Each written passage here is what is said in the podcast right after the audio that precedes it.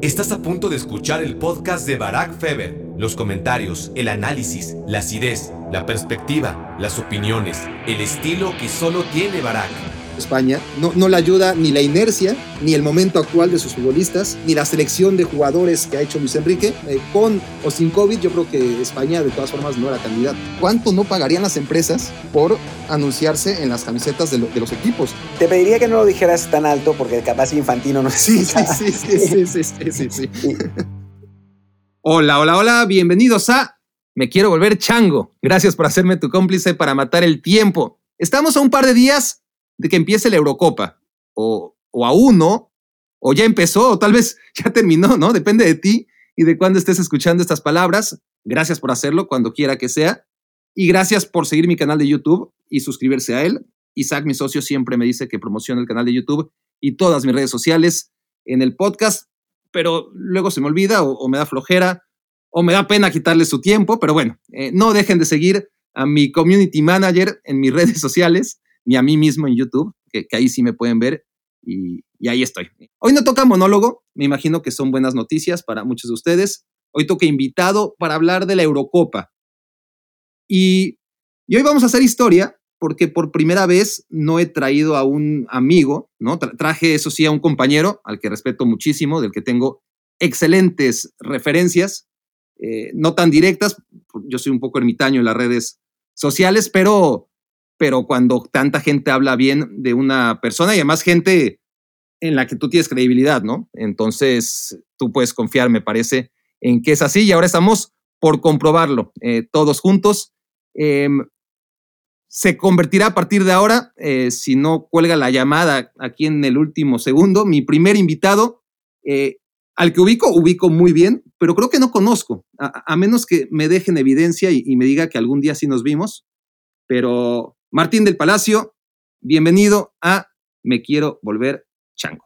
Eh, muchas gracias, muchas gracias por la invitación. No creo que no nos conocemos personalmente. No, ¿verdad? Eh, digo, algunas eh, interacciones en Twitter y, cosas así, pero no, no creo que, y digo, más allá de los amigos en común, que ya, ya me siento un poco presionado después de, tantos elogios, espero estar a la altura, pero, pero la verdad es que muy contento de estar, de estar aquí.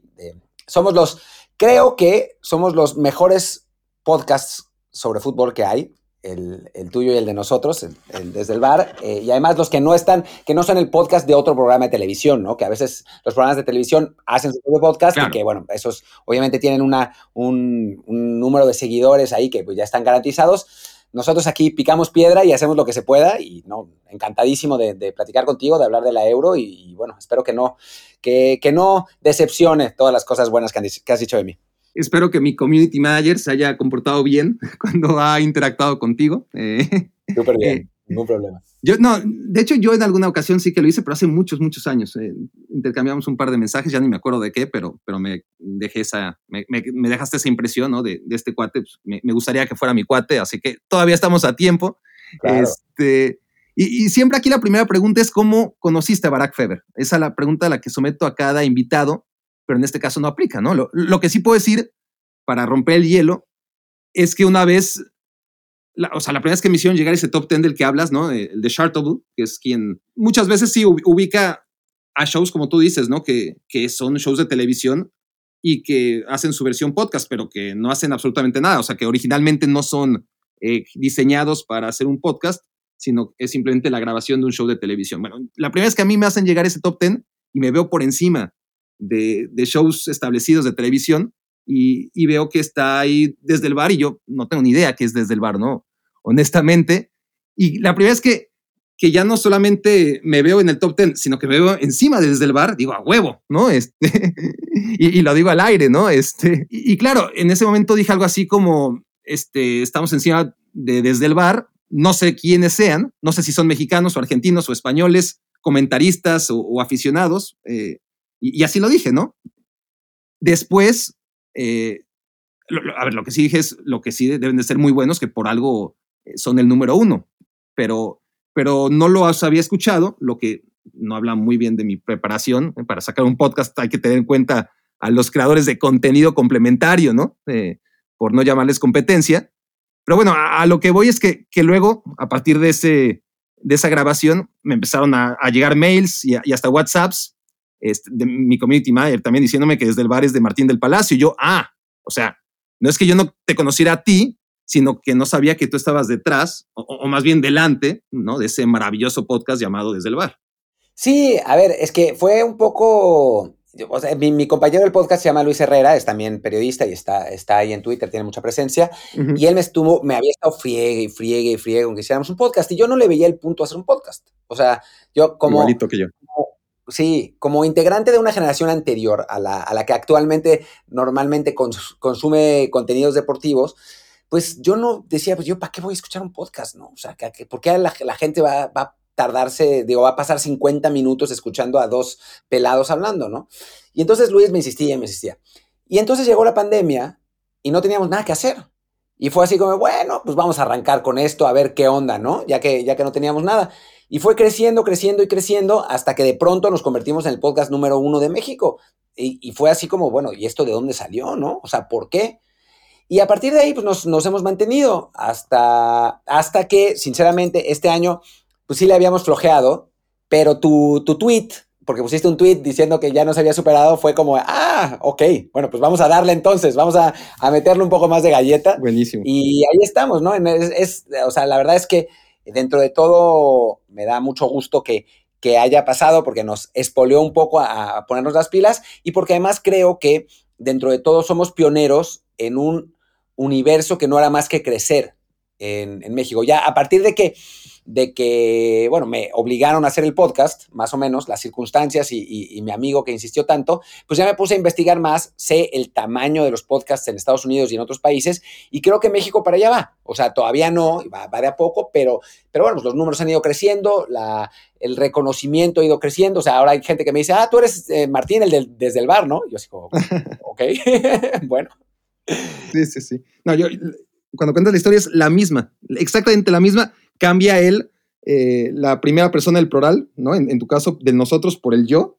Este, pero también tuve un amigo que me estuve ching y chingue, solo que él no trabaja en los medios y, y él nada más me decía, hazlo tú, no, no hagámoslo, ¿no? Ya. Hazlo tú, hazlo tú, hazlo tú. Eh, yo no, no mames, exactamente los mismos argumentos que, que tú expones y al final sí, este, la, la, cosa está saliendo bien. Eh, seremos el número dos o, o, el número uno, no lo sé, pero, pero ahí estamos. Y, este, y, y bueno, hay que aprovechar porque en cuanto Martinoli y García saquen el suyo, nos van a comer a todos, güey. Eso ya lo sabemos de antemano, cabrón. Lo bueno es que ellos están muy ocupados. Entonces, nosotros tenemos la ventaja de, no ser los, los, los, conductores estrellas de televisión, así que podemos, podemos hacer este tipo de cosas. No, y espérate, espérate que, que agarres Twitch, porque... No, eso no va a pasar. No sé, ¿eh? yo también hubiera dicho que no iba a pasar y ahora, ahora en esas ando y, no Twitch como gamer, sino Twitch como creador de contenido. O sea, ahora yo tengo un programa en Twitch todos los días, de lunes a viernes, donde hablo de, especialmente fútbol. A veces grabamos desde el bar, desde Twitch.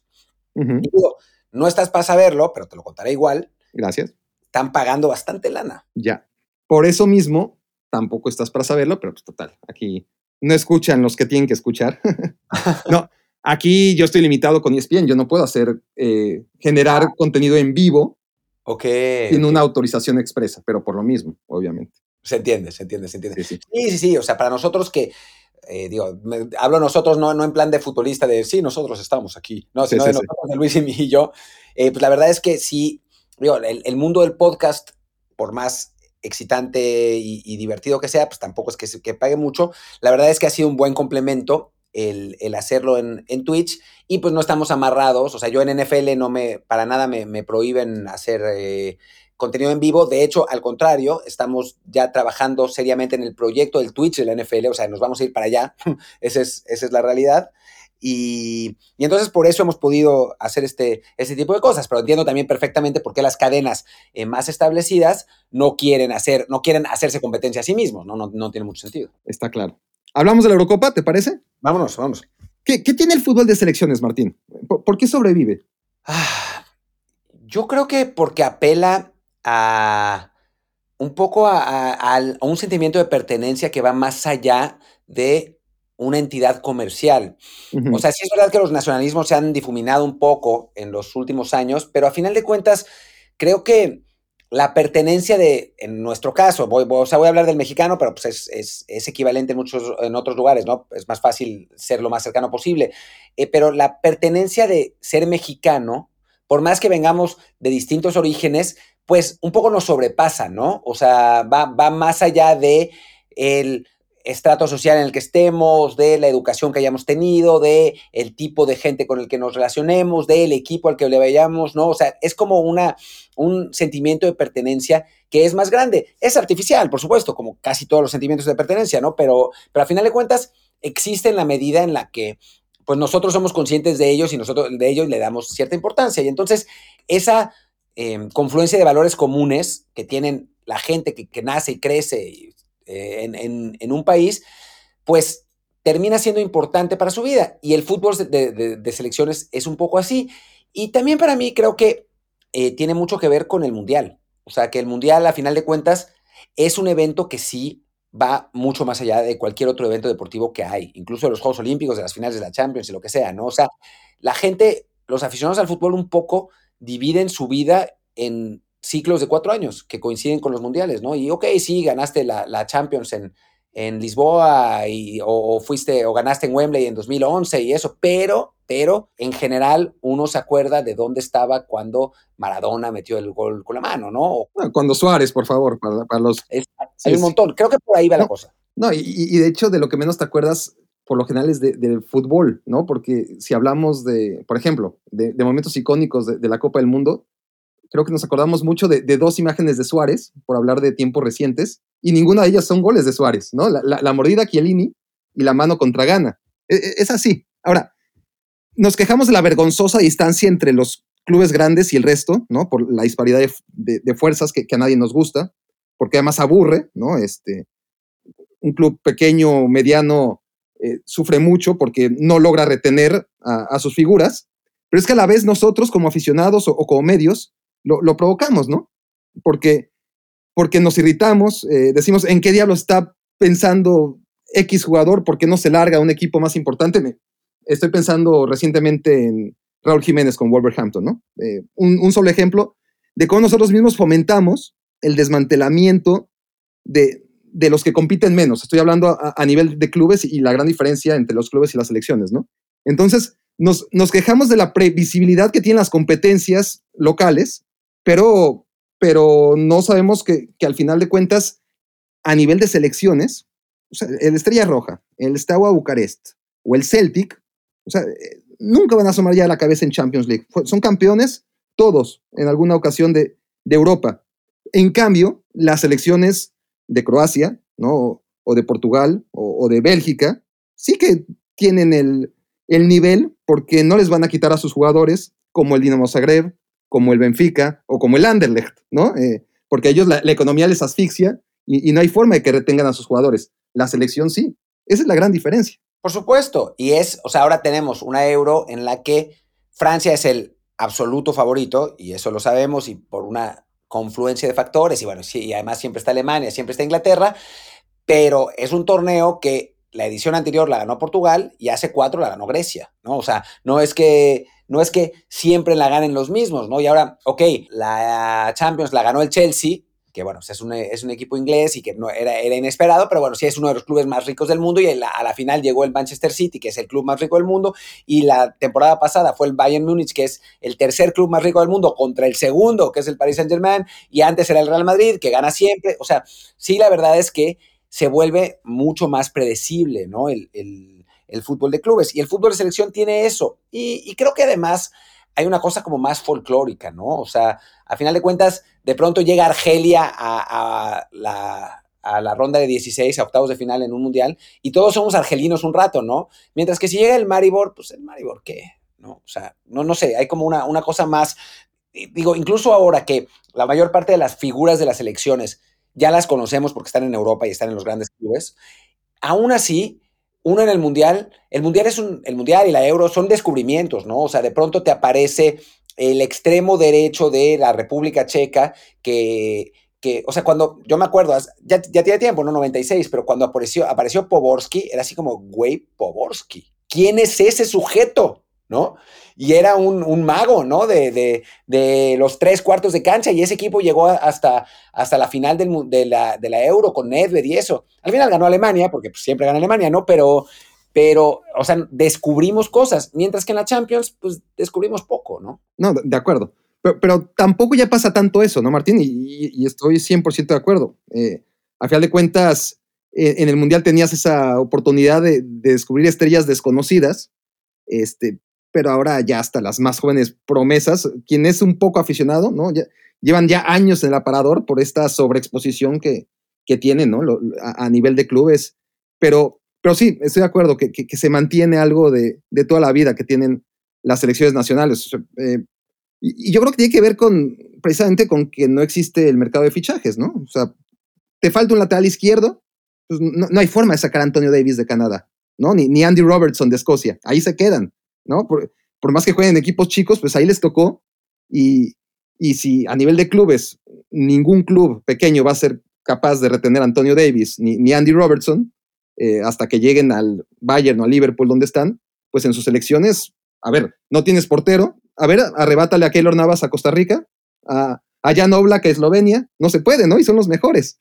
Entonces te, te jodes y, y lo sacas de tu cantera si te falta un lateral izquierdo, ¿no? Puedes tener cinco grandes laterales derechos, te falta un lateral izquierdo, no lo puedes comprar, ¿no? Y, y Mané se queda en Senegal, este, y, Salah se queda en Egipto, nadie se lo puede sacar, y Holland se queda en Noruega, y este, y Hong Min Son se queda en Corea del Sur, y, Lewandowski se queda en Polonia, así que, que sí, es, eso es lo bonito que tiene el fútbol de selecciones, ¿no? Eh, a, nivel clubes todo esto es utópico, ¿no? los jugadores de esta categoría les duran a los clubes pequeños uno o dos años y, adiós. Y al mismo tiempo tienes a Holland jugando con el lateral derecho del molde, ¿no? O sea, cosa que nunca pasaría.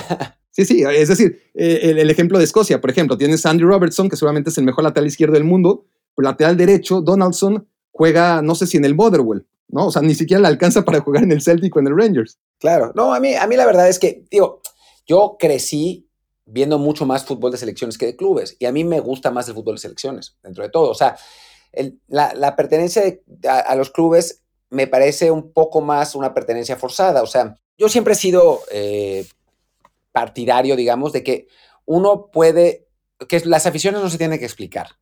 O sea, que tú puedes ser fan de el Dinamo Rijeka de Croacia porque sí, y da lo mismo.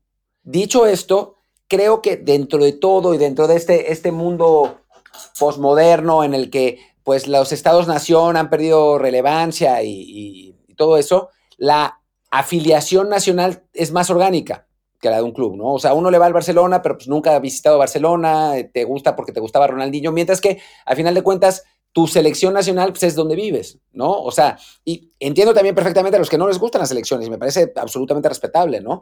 Pero creo que a nivel como más primario es más orgánica esa, esa afiliación con tu selección nacional, con el territorio en el que vives, que con un club que de pronto no es, no, o sea, no te une nada a él más que haber visto a sus principales estrellas en televisión, ¿no? O sea, porque digo, si tú eres de el barrio de la Boca, pues tienes, tiene el absoluto sentido ser eh, aficionado a Boca Juniors, ¿no? O si, o si eres, eh, no sé, de, San Luis Potosí, pues le irás al San Luis, o cualquiera de, sus distintas versiones, incluida la de Club de Cuervos, que no pasó, pero, pero si le vas al Real Madrid, pues muchas veces no tienes nada que ver con el Real Madrid, ¿no? O sea, y que, insisto, me parece muy bien, pero creo que a un nivel eso más, más primario, más eh, básico, pues la afiliación a la selección nacional tiene que ver con tu pertenencia al territorio de donde naciste, a la cultura en la que, en la que estás.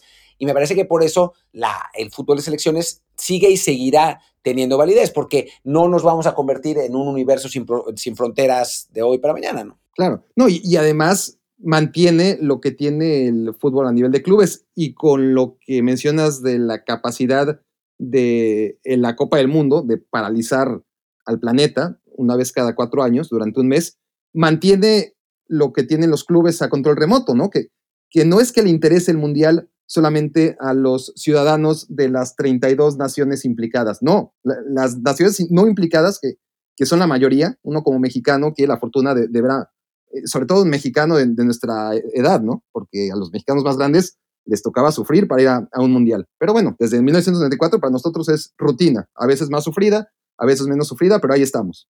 pero la gran mayoría de los ciudadanos del mundo no tienen esa fortuna de, ver a su selección en la Copa del Mundo. Y no es que no les interese, ¿eh? apoyan a muerte al que elijan. Puede ser Argentina, puede ser a Brasil, y tú ves las calles y, tú que tienes mucho mundo seguramente tendrás historias al respecto, ¿no? Eh, ¿Cómo pueden hacer de una nación en la que nunca van a estar una nación como si, como, si fuera la suya, ¿no? No, bueno, a ver, mi primer mundial, digamos, más consciente, más como, como o sea, no, no de niño, niño, fue Italia 90. Y yo lloré cuando perdió Camerún. Ah, yo también, bueno, tenemos una vida paralela, me, estás asustando.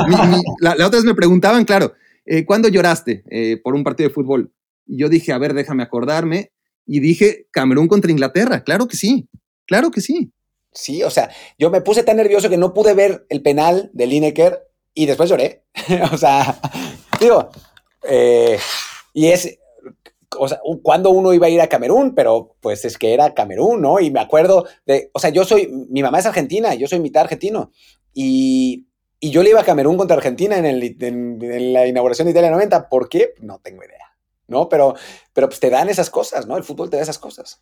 Sí. Ahora, también lo que ocurre con el mundo del fútbol de selecciones es que no es un fútbol tan bueno como el de clubes, por, razones obvias además. Cada vez menos, cada vez la diferencia es más grande. Claro. ¿Por qué? Por, lo mismo, porque, porque el fútbol de clubes, y, no solo el fútbol de clubes, sino que los 12 o 15 clubes que acaparan a todos los cracks del mundo, ¿no? Este, mientras que en las selecciones, lo que acabamos de decir, al, final entre 210 selecciones se reparten a, todos, entonces están mucho mejor distribuidos. Claro que hay selecciones que tienen más que otros cracks, pero a final de cuentas, a donde te tocó nacer es donde juegas, ¿no? En, cambio, en los clubes eres un jugador A, juegas de titular en un club A. Eres un jugador B, juegas de suplente en un equipo A, ¿no? Y, apenas los jugadores C empiezan a jugar en los equipos B. Entonces, eso no pasa a, a nivel de selecciones y está claro que, que por eso el nivel es mucho mayor a nivel de clubes. Eso además,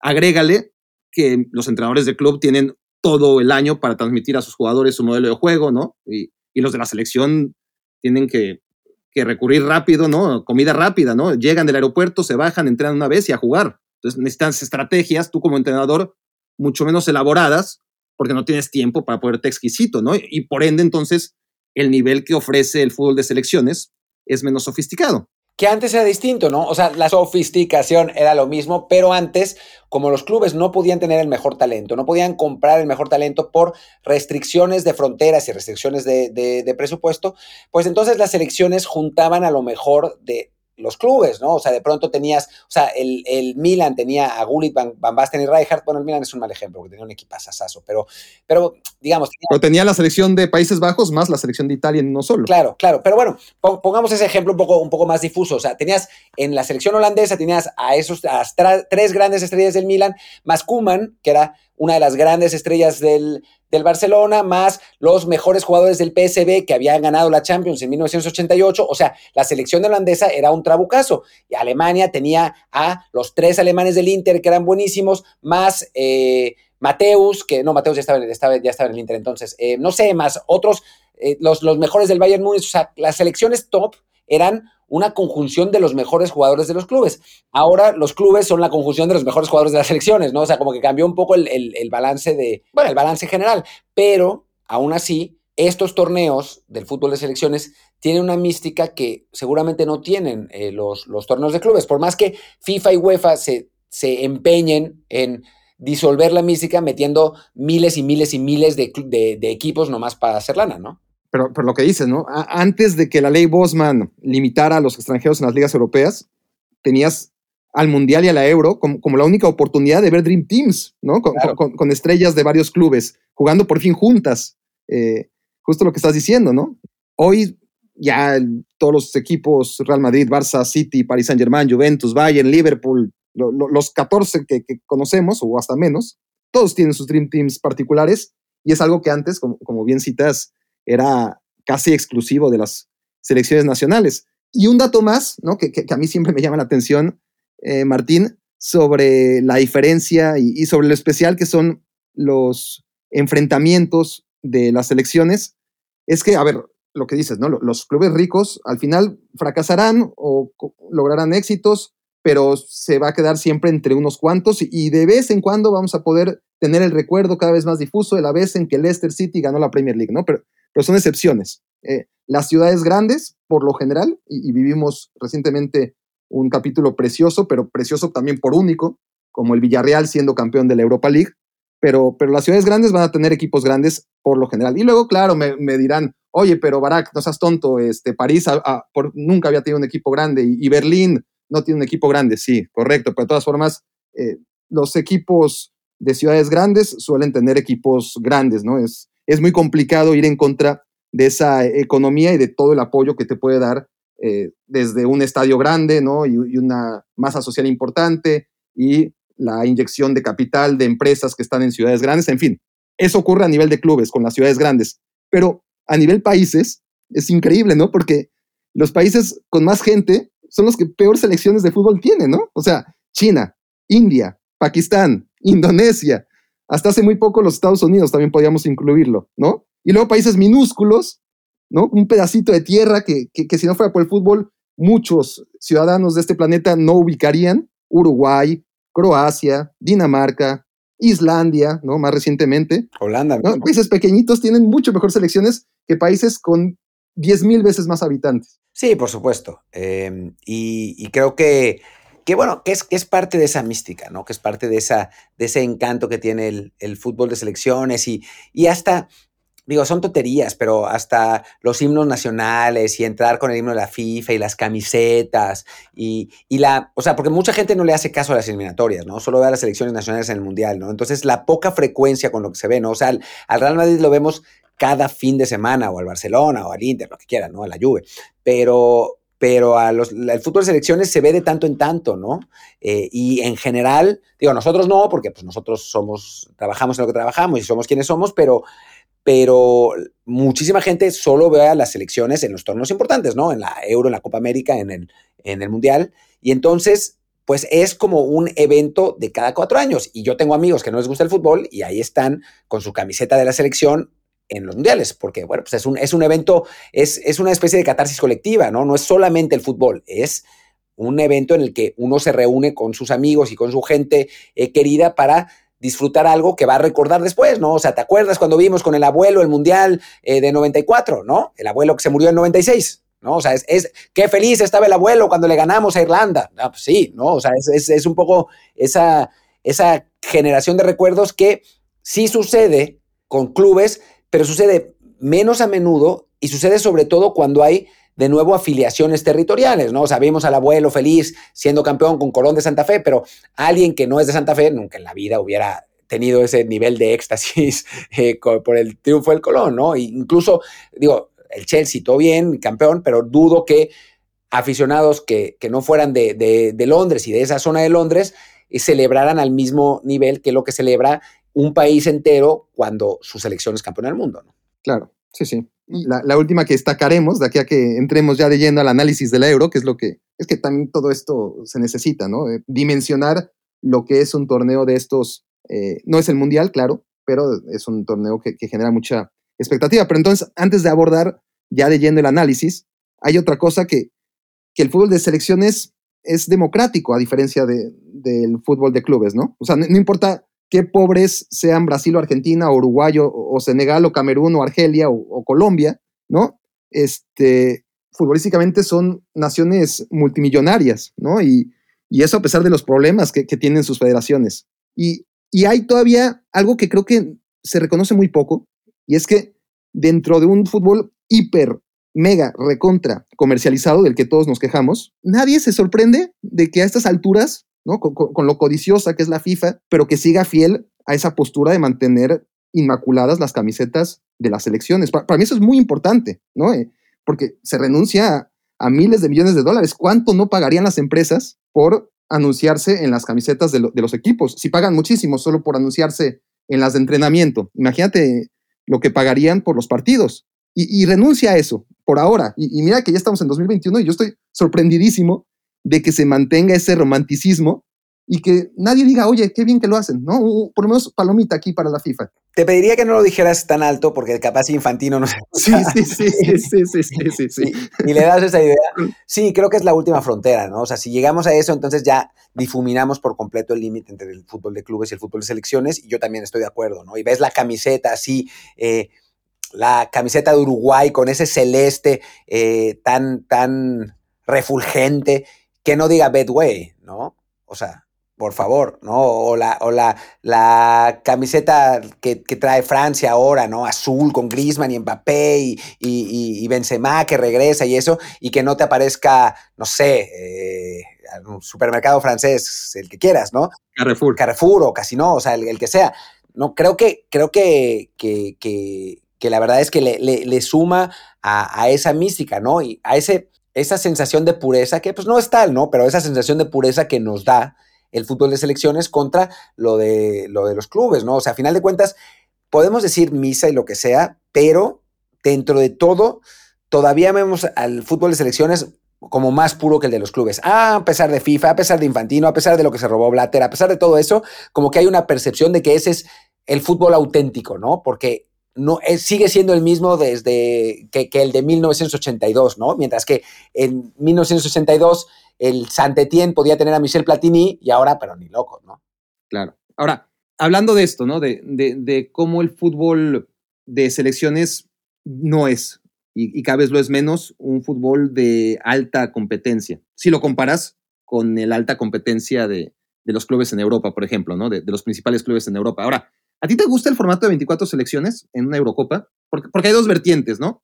Aquellos que dicen, o que decimos que, pierde calidad, ¿no? Que, que, lo interesante es que antes era exclusivo y que la diferencia con el Mundial, entre la Eurocopa y el Mundial, siempre decíamos es que, es que el Mundial empieza a partir de los octavos de final. En cambio, la Eurocopa empezaba desde la fase de grupos, ¿no? Porque habían duelos increíbles y, tenías que luchar por tu clasificación a cuartos de final desde el primer momento. Y ahora ya pasa lo que pasa en los Mundiales, que, que realmente empiezan los grandes cruces en octavos de final. Pero existe otra línea de pensamiento con la que yo puedo ser empático por todo lo que venimos hablando, y es el pensamiento que celebra la apertura, ¿no? Eh, que, piensa que lo mejor que podemos hacer para evitar que ocurra lo que a nivel de clubes es abrir y, no cerrar, que es la tendencia en, en el mundo de, de, los clubes, ¿no? Y porque al fin y al cabo, si se pierde la calidad, vale la pena, porque, porque de todos modos el fútbol de selecciones ya no se ve por su calidad, sino por todo lo que venimos hablando, ¿no? Durante esta media hora. Ay, sí, yo, yo también eh, eh, tengo esa, esa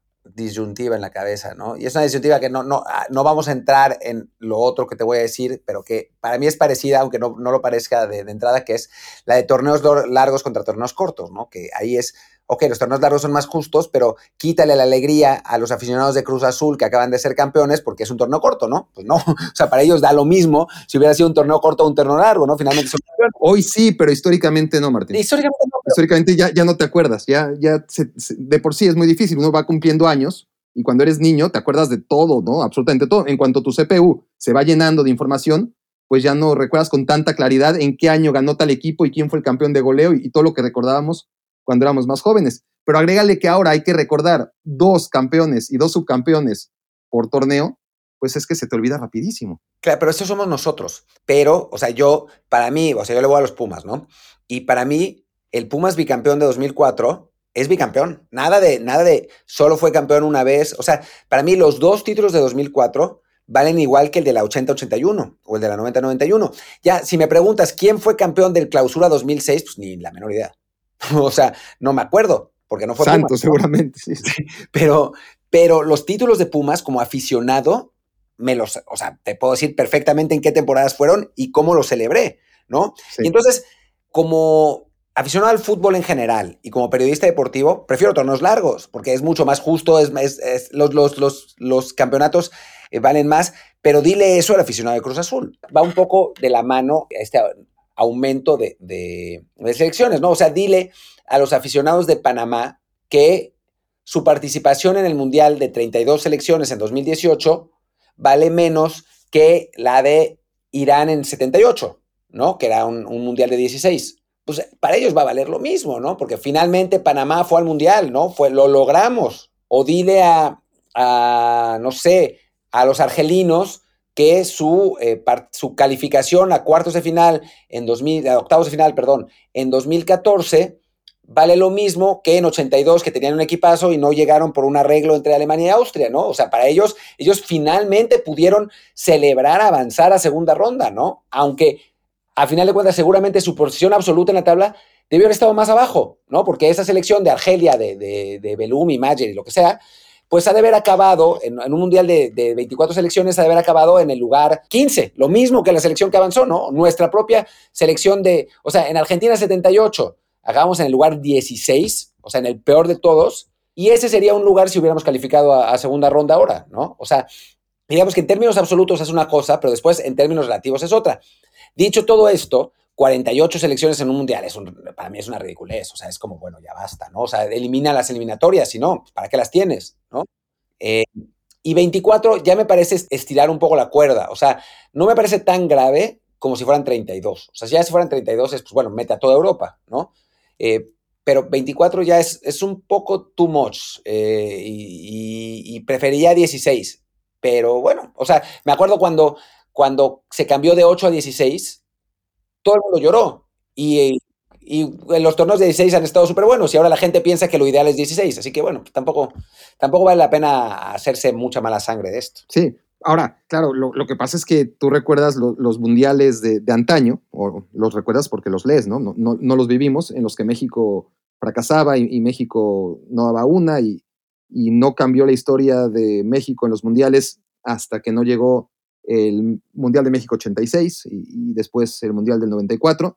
Pero es que también hay que ver los grupos que le tocaban a México en Brasil 50, en Inglaterra 66. E, eran grupos terribles porque, claro, eran 16 equipos, entonces te tocaba jugar el quinto partido desde el principio, ¿no? Y pues lo perdías, tampoco ha cambiado tanto después de todo.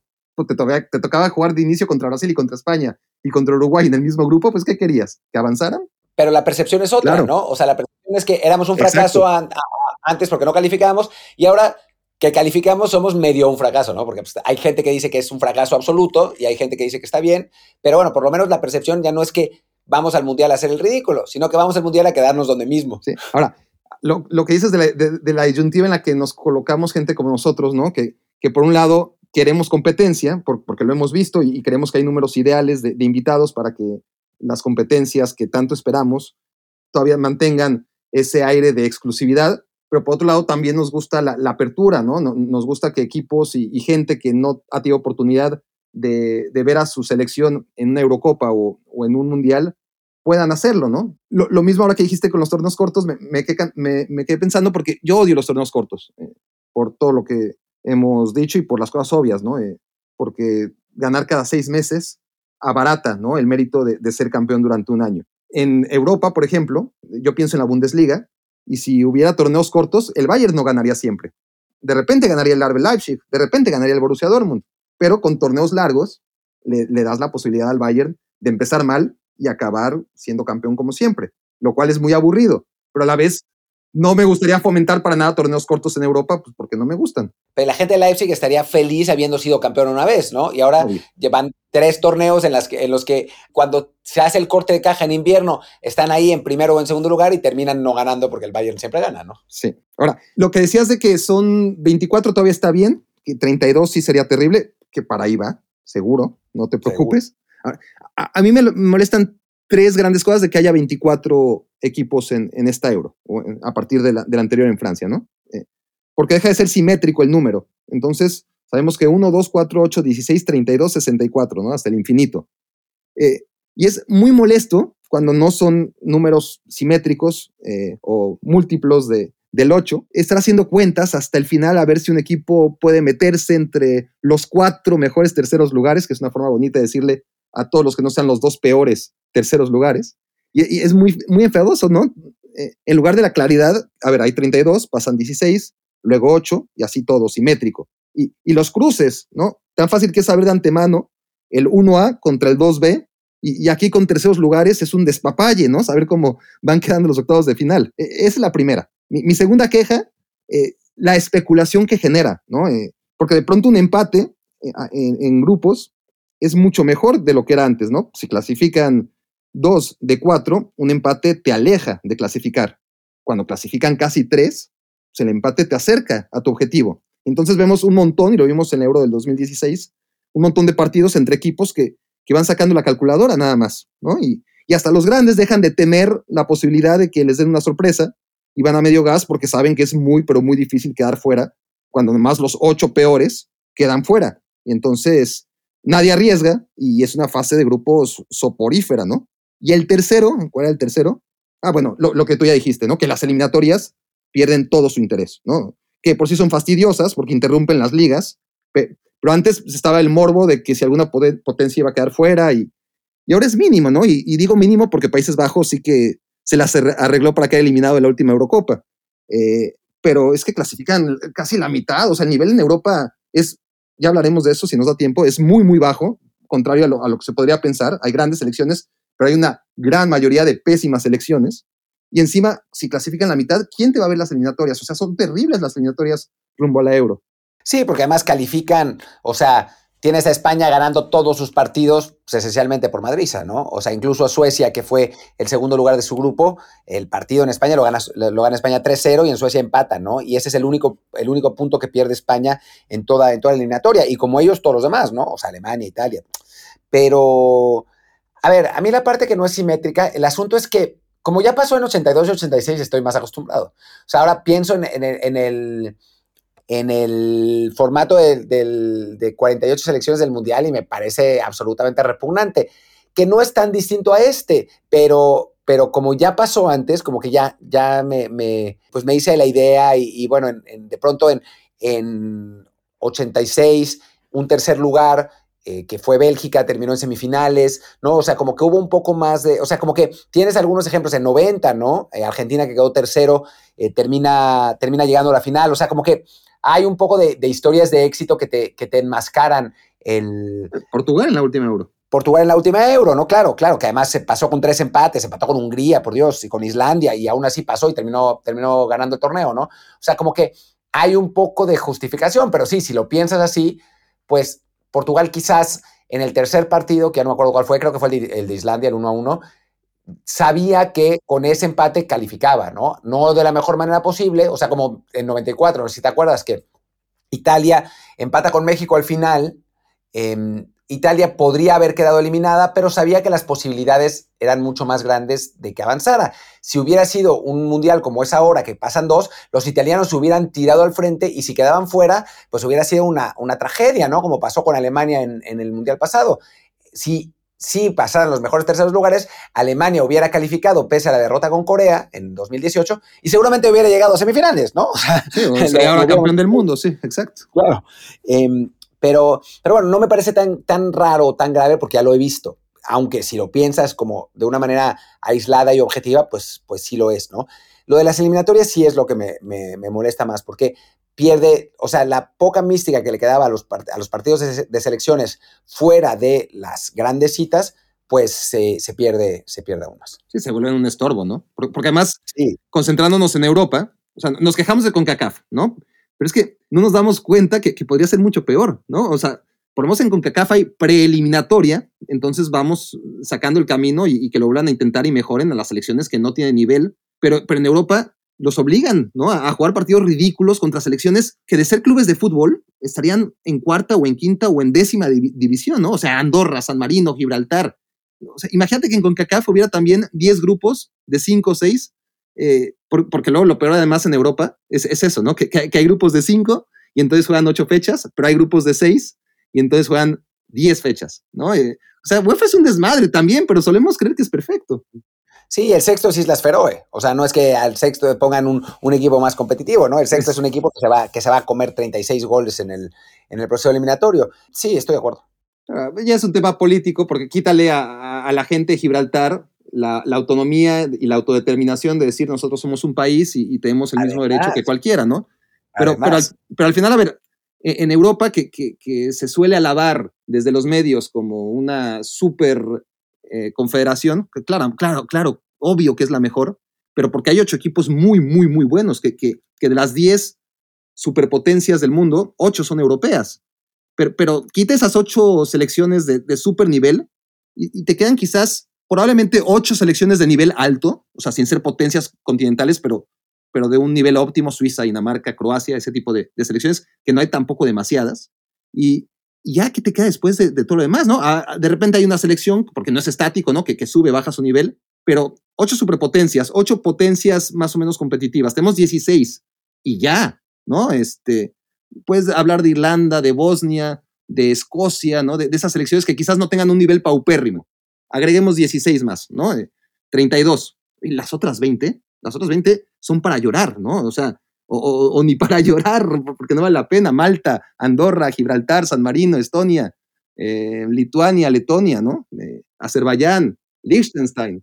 Ahora, hablemos de, la euro por fin, este, porque todo esto está muy bien, pero, pero estamos aquí para hablar de la euro 2020. Vamos, vamos. Y, y no hemos empezado, qué barbaridad. A ver, Jan Oblak. Jan Oblak, este, Marc-André Ter Stegen, no sé si para ti sean los dos mejores porteros del mundo, pero, pero seguro que para cualquier aficionado del fútbol, algunos dirán, no, no son, pero, pero top 5 seguro. Para mí son los dos mejores, aunque Mats, o sea, Marc-André Ter Stegen esta temporada anduvo flojo, pero él y Oblak son los mejores. No están en la Eurocopa eh, por distintas razones, ¿no? Eh, de todas formas, Ter Stegen no le iba a jugar, así que prefirió pasar por el quirófano. Ya no Oblak, pues juegan a estas selecciones, ¿no? De, lo que venimos hablando antes, que ni siquiera pudo clasificar cuando clasifican 24 de, de 54 a, a la Eurocopa. Eh, Van Dijk y Ramos, los dos mejores centrales, más allá del nivel de, Ramos, ¿no? Que, claramente no es el más óptimo, son los dos centrales dominadores de los últimos tiempos. Van Dijk no se recuperó a tiempo eh, Ramos no fue requerido y tampoco tenemos eh, centrales de super élite. Alexander Arnold, el mejor lateral derecho del mundo, más allá de su nivel en la última temporada, se lo perdió por lesión. Busquets, el medio de contención más dominante, más allá de que su nivel también ha ido para abajo. Así, posición por posición, Martín, o sea, nos faltan Kanté y Lewandowski. Benzema, que también ahí anda entre azul y buenas noches, se, están O sea, si, sacas un once ideal de jugadores europeos, a lo mejor ya no está ninguno. No sé si no está ninguno, ¿no? O sea, tenemos todavía a Mbappé, eh, tenemos todavía a Neuer finalmente, que, dentro del, parámetro alemán pues debe, ser, debe tener el mismo nivel de, que, que ¿no? En los centrales creo que hay una, una suerte de crisis de, de, recambio de centrales alrededor del mundo, ¿no? O sea, por, mucho tiempo los mejores seguramente eran Ramos y Piqué. Después llegó Van Dijk y, se convirtió en el, en el mejor. Ahora quizás eh, de aquí al futuro el mejor sea Rubén Díaz, ¿no? O sea, pero sí, no es, no es que haya esos, esos Maldinis Costa, Costa Curtas de, de, de Saí, eh, Blanc, todos esos que, veías que eran unos centrales mega dominantes y, buenísimos, ¿no? O sea, creo que la posición en general ha, tenido un poco de, pues se ha, depreciado un poco dentro del, del, panorama mundial. Pero creo que todavía tiene, o sea, esta euro tiene estrellas suficientes para, para hacerla que, que, valga la pena, ¿no? Todas están en Francia, pero, pero tiene todavía, tiene todavía estrellas, estrellas suficientes. Hablando más en serio, sí hay, hay jugadores que, que, entusiasman, ¿no? O sea, desde, desde la generación como que no, no va de salida, pero que debería estarse consolidando ahora, eh, De Bruyne que llega lesionado, pero llegará a final, de, a final de cuentas, ¿no? El propio Benzema, que también parece que llega lesionado, pero que llega, Lewandowski mismo. Hay jugadores que sí, que, sí valen mucho la pena. Pero, y bueno, y al mismo tiempo la, la, generación nueva con, con, los Mbappés del mundo, Haaland no va, que bueno, esa es, es otra, otra, otra interesante, ¿no? Pero, pero sí tienes a Foden, ¿no? Si tienes a, a, Mason Greenwood, si tienes a... No, Greenwood también se lesionó. Sí, Greenwood se lesionó. Bueno, te, te lo cambio por Mount. Sí, no, Inglaterra tiene para repartir. Sí, sí. Declan Rice, que a mí me encanta, ¿no? Es, otro, otro jugadorazo. Pedri, que a sus 18 años, si no, si no le da COVID, que bueno, España ahí anda en la, en la tablita de que a todo el mundo le dé COVID. Seguramente cuando escucharán esto ya sabrán si, si España está jugando con una selección sub-21 o con la selección real. Eh, bueno, pero Pedri, que es, que es otro, otro crack de la, de la nueva escuela, ¿no? Em, ¿Tienes la sensación de, que se irán multiplicando las bajas eh, por COVID? ¿O, que van a ser casos aislados al final? En España me temo que podría pasar. O sea, ya, ya fue Busquets, ya fue Diego Llorente, pobre Diego Llorente. Yo me acuerdo haberlo entrevistado cuando estaba en el Rayo y que, y que ah, había salido de la cantera del Real Madrid y no tenía pinta de que fuera a a crecer y de pronto llega Leeds y se convierte en una de las grandes figuras del equipo de Bielsa y lo vuelven a llamar y perderse ese, esta euro por eso, la verdad es que debe, ser complicado.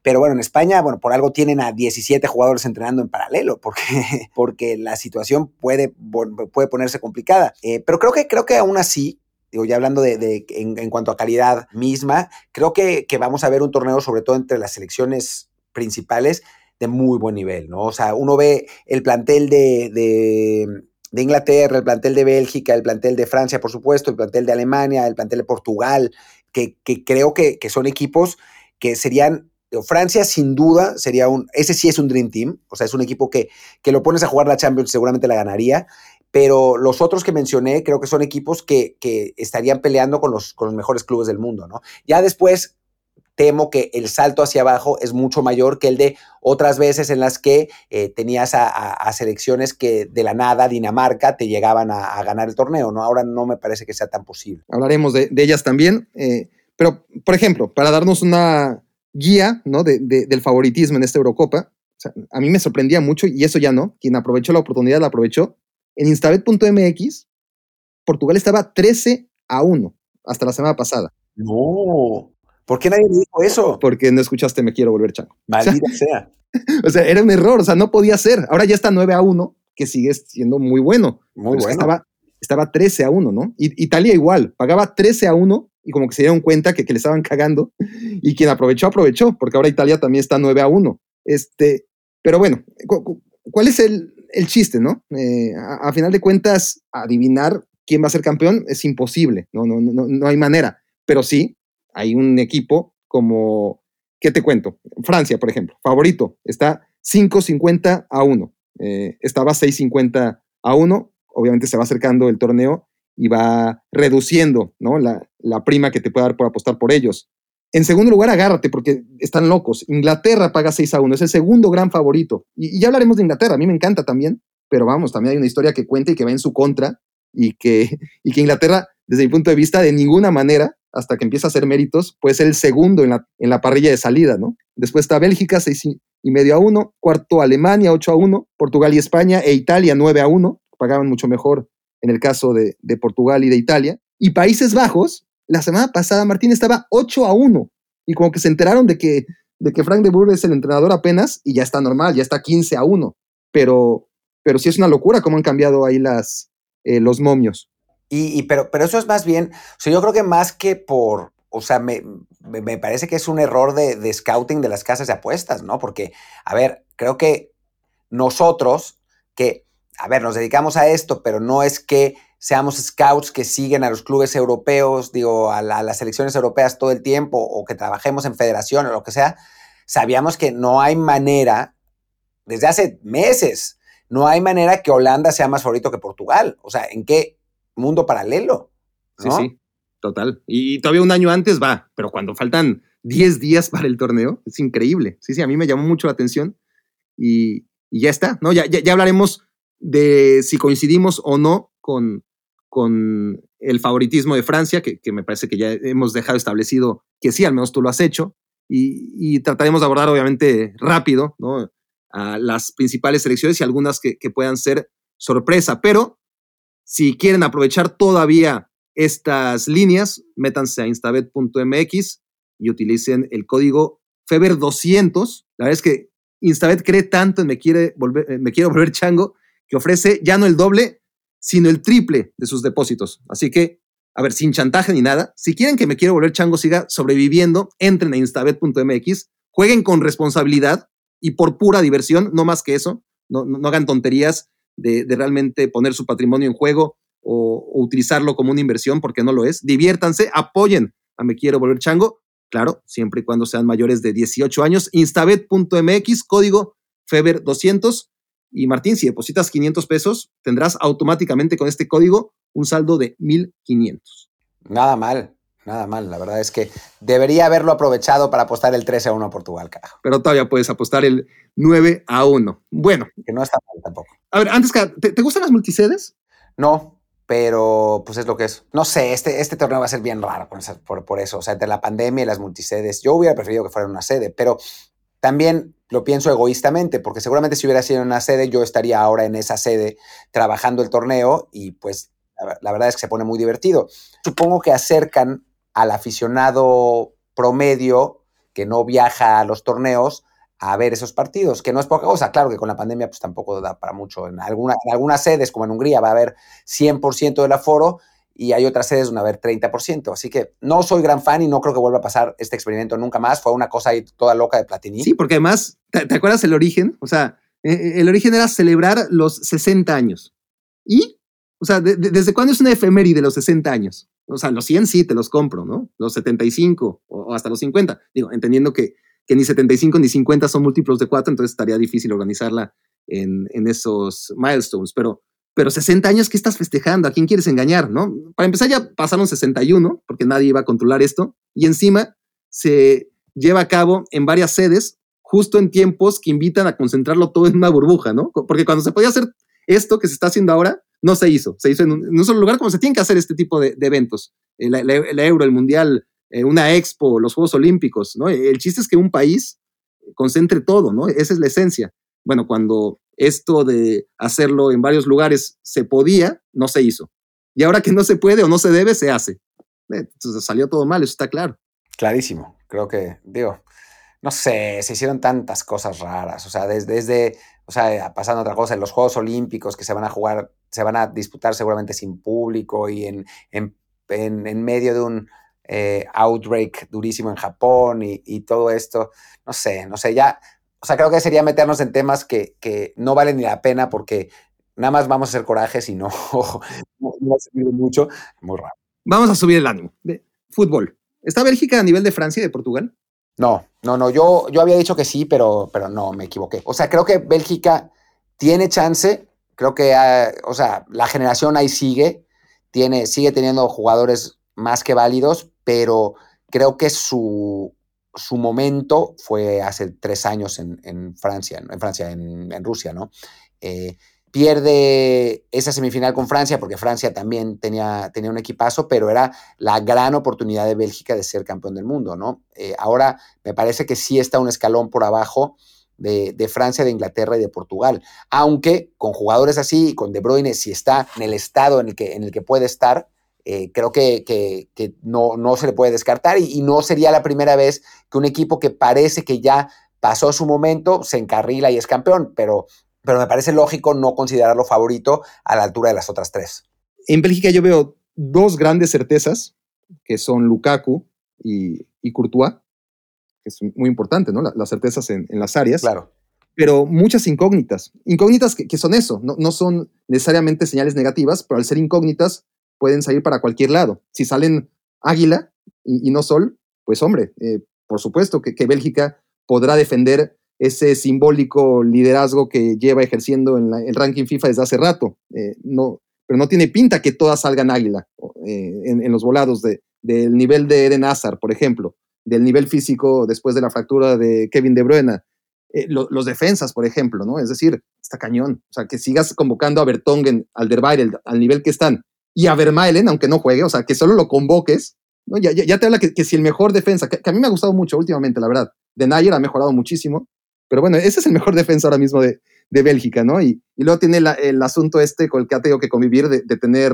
carrileros y, que todos sean derechos, o sea, no tiene un solo carrilero zurdo y, ahí tienen que acomodar a, pierna cambiada a Azar o, al que ande por ahí, ¿no? Eh, Ferreira Carrasco ya no está jugando de, de carrilero, está jugando más de extremo, pero, pero sí, o sea, estás con Castañe a pie natural por derecha o Munier y por izquierda tienes que acomodar siempre más ofensivo, claro, para, para cerrar hacia la portería eh, y poder a perfil cambiado disparar a Torgan Nazar y, a Chadley. Pero en fin, tiene esos problemas eh, propios de, un equipo que por lo menos, a diferencia de cualquier otro, lleva mucho tiempo haciendo lo mismo, ¿no? Y, eso creo que lo pone en la plataforma de hacer algo grande, más allá de todas estas eh, incógnitas. Porque si nos acordamos lo que era este equipo hace cinco años, Martín, con Mark Wilmot, era, un, era horroroso. Un horror. Qué desperdicio de talento.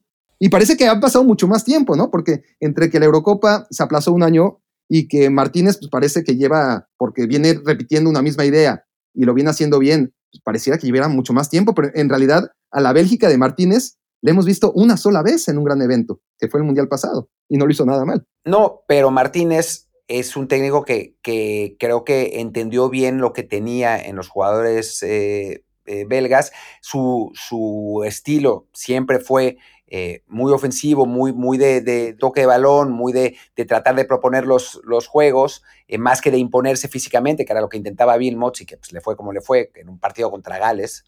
Em, creo que, Martínez en ese sentido entendió mejor el, pues, la naturaleza del, plantel que tenía y por eso la, la, la, relación ha sido tan orgánica ¿no? entre, entre técnico y jugadores. Y Bélgica es un equipo que que es muy reconocible, ¿no? Más allá de los, de los nombres que tengan, que bueno, que al final de cuentas los, los principales son, son siempre los mismos, pero, pero sí, ¿no? Y, creo que creo que en ese sentido, bueno, le, ayuda, creo que le ayuda el hecho de que su grupo no es la locura del Francia, Alemania, Portugal, o sea, que es un grupo en el que puedes eh, empezar con, con cierta calma con Dinamarca y Rusia, que son equipos de mediano, de mediano nivel, de nivel razonable, pero que no están al nivel de, de Bélgica y Finlandia, que pues quién sabe qué es, Em, y, que, que, puede, puede digamos, que, calentarse a medida que va, que va entrando el torneo. Pero sí, a mí sobre todo me preocupan los centrales, ¿no? O sea, yo creo que, hay un problema serio ahí en, la defensa central.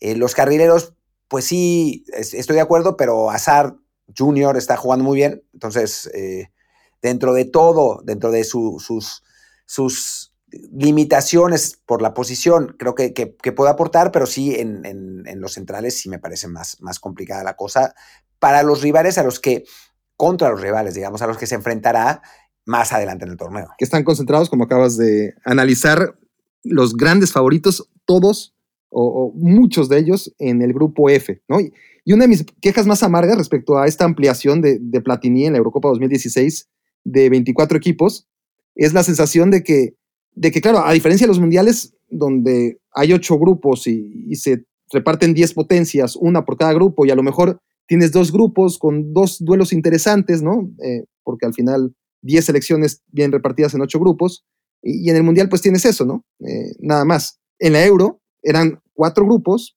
con ocho o nueve superpotencias, y entonces siempre te quedaba un grupo con tres gigantes, ¿no? Y, clasificaban dos. Y ahora, increíblemente, contrario a los pronósticos y a toda lógica matemática y de distribución, con seis grupos se dio la combinación, gracias a los coeficientes y estas cosas raras, y con el sorteo, para que nos saliera un grupo con Francia, Portugal y Alemania. O sea, los dos últimos campeones del mundo, el, campeón vigente de Europa, todos en una Eurocopa de 24, juntos. Sí, que además fue un sorteo rarísimo. O sea, no, no fue el, tipo de sorteos que estamos acostumbrados. Se fueron acomodando los equipos, eso, como dijiste, por, por coeficientes y por, por circunstancias. Que, que bueno, yo creo que está bien, porque además, digo, vamos a ver esos partidos entre Alemania, Portugal y Francia, y van a calificar los tres. Entonces, no es que ahora sí creo que el, formato nos hace un favor en ese sentido de que vamos a tener muy buenos partidos desde el principio sin que eso signifique sacrificar a uno de los, de los equipos, ¿no? Porque a final de cuentas el cuarto equipo del grupo, que es Hungría,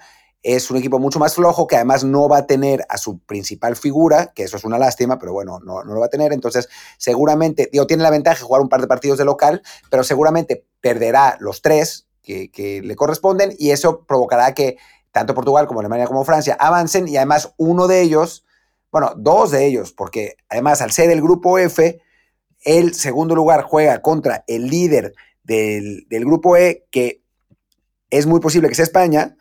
Entonces vamos a ver a una España-Portugal o una España-Francia o una España-Alemania en, la, en la siguiente ronda y Además, el tercer lugar enfrentará a uno de los líderes de, grupo, que pues, perfectamente puede ser eh, Inglaterra o Italia, ¿no? Entonces, creo que, eso lo puede ser divertido para la siguiente ronda, pero, pero sí, eh, creo que, que, tener un grupo de la muerte en un, en un torneo de 24 con solo países de una sola confederación es, un poco raro. Sí, bueno, clasifican tres en lugar de dos. Eh, yo, me acuerdo de, de, Eurocopas, me acuerdo por ejemplo la de 2008, por decir una, en la que estaban en el mismo grupo el campeón del mundo Italia, el subcampeón del mundo Francia y además la selección de Países Bajos, que, que, no era lo que soy, que, tenía a Schneider, a Robben, a, Van der Bart en, su mejor época, ¿no? A, a Van Persie. Y, y clasificaban dos y, quedó fuera, me parece que, ¿quién quedó fuera?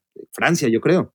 Ya no me acuerdo bien, pero no quedaron fuera dos y calificó Rumania. No, yo creo que no. Yo creo que Rumania ganó un puntito ahí, pero, pero sí me acuerdo que, que la Holanda de Marco Van Basten fue la que dominó ese grupo, pero habría que checar quién fue la que quedó segunda, si, si Italia o Francia. Por cierto, me equivoqué. Me equivoqué. El, segundo lugar del grupo no enfrenta a España, sino a Inglaterra, que, es el primer lugar del día. Peor. Peor. Peor, sí, sí. O, mejor para el espectáculo, ¿no? ¿Qué método de desempate te gusta más? Por, eh, ya que estamos en eso. ¿El resultado directo, como ocurre en UEFA, en, España e Italia? ¿O la diferencia de goles, como en FIFA y en las ligas de Inglaterra y Alemania? A mí me gusta, creo, más la diferencia de goles. Eh, eh, por lo menos recompensa un poco los tres partidos y no solamente uno, ¿no? O sea, no, no, o sea, si ganaste un partido contra un rival directo 4-0, no puedes perder los otros, estoy exagerando, obviamente 8-0 porque te votan por diferencia de goles, ¿no? Eh, a mí creo que me gusta más. Te pregunto lo, de, lo del desempate, porque está eso, ¿no? No, hay soluciones ideales y, unas tienen pros y, contras y, y hay que recordar, quien no lo tenga tan claro, que el desempate en la euro se hace a través de duelos directos en la fase de grupos y el resultado directo es el que determina, independientemente de la diferencia de goles, quién avanza, mientras que en los mundiales ocurre lo que ocurre en la Premier League o en la Bundesliga, que, que no se toma en cuenta el duelo directo entre los equipos que empataron en puntos, sino la diferencia de goles general, lo cual en un torneo largo tiene sentido, ¿no? porque al final de cuentas en un torneo largo estás peleando contra todos, no solo contra unos cuantos.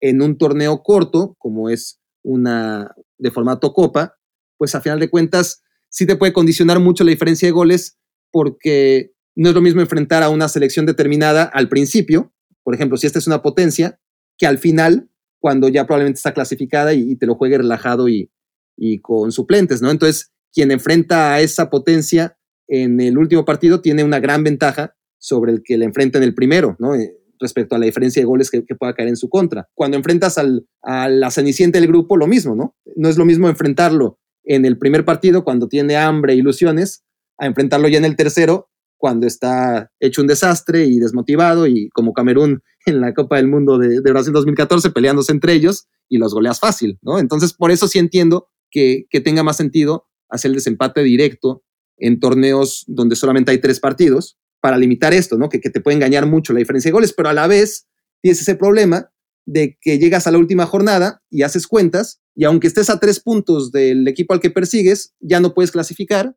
porque ya perdiste el desempate con ellos, ¿no? Entonces, así ellos pierdan por goleada y tú ganes por goleada y sean solamente tres puntos de diferencia, ya no tienes nada que hacer en, en la euro. Y, eso es lo que no me gusta. Entonces, volvemos aquí a, a esa eterna historia, ¿no? De, de, de la cobija que o te tapa los pies o la cabeza. Sí, exactamente. O tienes una cosa rarísima que digo, ha pasado una vez, pero pasó realmente, que es en la Euro de 2004, si no me equivoco, que si empataban Dinamarca y Suecia 2 a 2, quedaba fuera Italia sin importar el resultado que tuviera en su partido contra Bulgaria, ¿no? Y, oh sorpresa, empataron 2 a 2. Yo estuve en ese partido, yo estuve en ese partido en, en el estadio del Boavista y, este, y te digo que no hubo tongo. Bueno, en mis ojos de... De joven reportero ilusionado con Euro. Claro, joven reportero ilusionado por estar en su primer evento y además extasiado con, con la afición escandinava, ¿no? Los suecos y, y, los daneses. Yo también vi ese partido y lamenté mucho que Italia anotara en el último minuto el gol contra Bulgaria para ganar 2 a 1, porque si no hubieran quedado afuera igual, o sea, quedando como queda, quedaron, quedaran como quedarán y los italianos que son los amantes de la teoría de la conspiración no hubieran tenido nada que decir y y como no pasó, se quejaron y se quejaron. Pero yo también me quedó esa impresión también, ¿no? Que, que ¿no? que no había habido arreglo, pero lo cierto es que necesitaban ese resultado y ese resultado obtuvieron. Bueno, nos desviamos como cuatro pueblos, pero hay que regresar, ¿no? Y, y, era lo, el grupo de Portugal, Francia y, Alemania, ¿no? Este, la pregunta es, ¿está Portugal en el mismo escalón que Francia? No hay nadie en el mundo en el, eh, eh, en el mismo lugar que Francia, ¿no? O sea, Francia es un equipo que de pronto te llama Benzema cuando parecía que ni lo necesitaban, porque el, equipo era el mejor, ya era el mejor del mundo, te llama Benzema y dices, bueno, son más favoritos. Se lesiona Benzema y dices, bueno, no hay problema, está Giroud. ¿No? O sea, es como, como no, no hay nadie que pueda, que, pueda tener esa, esa profundidad de, plantel, esa capacidad en, todas sus líneas. O sea, quizás, salvo la portería, que, que Lloris es un buen portero, pero no un portero top, salvo la portería, tienen un top en todas, en todas sus líneas, o más de uno. ¿no? O sea, es, un equipo que está, para mí, o sea, es el favorito con mucha diferencia. Y es raro que, haya equipos que entren así de favoritos y normalmente no ganan, ¿no? Pero, pero creo que, que, lo es.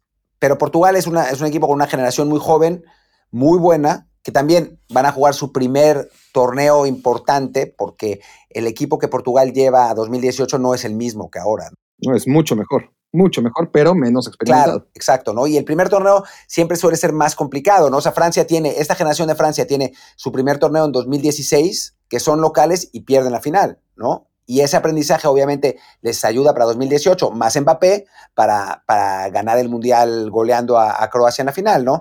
Creo que, que, que Portugal le puede pasar factura a eso, de que sea su primer torneo, que Cristiano siendo cristiano, no es el cristiano de hace tres años ni de hace cinco, y que, que ahí puede, puede sufrirlo más. Y por eso Francia es, es, favorito para mí, pero Portugal, o sea, si uno lo analiza también, es un equipazo. El tema con Portugal, Martín, es que le cuesta mucho ganar cada partido, no importa contra quién, ¿no? Pero a los rivales de Portugal les cuesta aún más vencer a Portugal, ¿no? E, e, ese es el tema con los partidos, siempre son muy, muy cerrados, no importa contra quién. Ahora, ¿sabes cuántas veces en la historia han eliminado a Portugal por más de un gol. Otra cosa es que no pase la fase de grupos, que, podría pasar, ¿eh? ¿eh? porque le ha pasado. Pero ya entrados en octavos de final para adelante, en toda su historia, vete hasta época de Eusebio y antes. ¿Cuántas veces perdió Portugal por un marcador abultado, entendiendo por abultado más de un gol de diferencia? O sea, que no haya sido un 0-1 o un 2-1. En la pregunta te estoy dando la respuesta. Uruguay en 2018, ¿no? Le ganó 2-1. Ah, al final metió en el último minuto gol Portugal, sí, ¿verdad? Sí, sí. Portugal nunca nunca ha perdido por diferencia de más de un gol. Ni esta generación, ni la anterior, ni la de Eusebio, ni todos los que estuvieron a la mitad de ellos. Es, tremendo. O sea, la, capacidad competitiva que tiene Portugal y, de hacer sus partidos muy cerrados también, ¿no? Porque ni para lo bueno ni para lo malo. Eh, es, un equipo al que no le suele sobrar nada, pero que compite y, compite muy bien, aún antes de tener este paso definitivo en su historia, que es ganar algo, ¿no? Antes de ser campeón europeo, Portugal ya era un equipo que competía mucho. Ahora con este galón, porque además eh, llegan y, juegan la Nations League y, la ganan. Un torneo pequeño, pero oficial a final de cuentas y, que cuenta sobre todo para un palmarés que está apenas eh, teniendo sus primeros trofeos. Entonces, Portugal sí, Portugal ya es un equipo grande, creo que no hay la, menor duda al respecto, más allá de las incógnitas que pueda generar lo que tú ya comentas, ¿no? Eh, y sobre todo el juego del equipo y cómo pudiendo aprovechar mucho mejor los grandes recursos que tiene, decide y además no podemos eh, señalar a Fernando Santos por hacerlo porque ha sido una apuesta totalmente ganadora, decide ser mucho más conservador. Ahora, en cuanto a Francia, coincidiendo en lo general contigo, discrepo en algunas cosas particulares, porque hablemos de los laterales, ¿no? Eh, por encontrarle eh, talones de Aquiles, ¿no? porque para mí sí que tiene un talón de Aquiles y una muela de Aquiles y, un oído de Aquiles, la, selección francesa, sin negar que, es el mejor.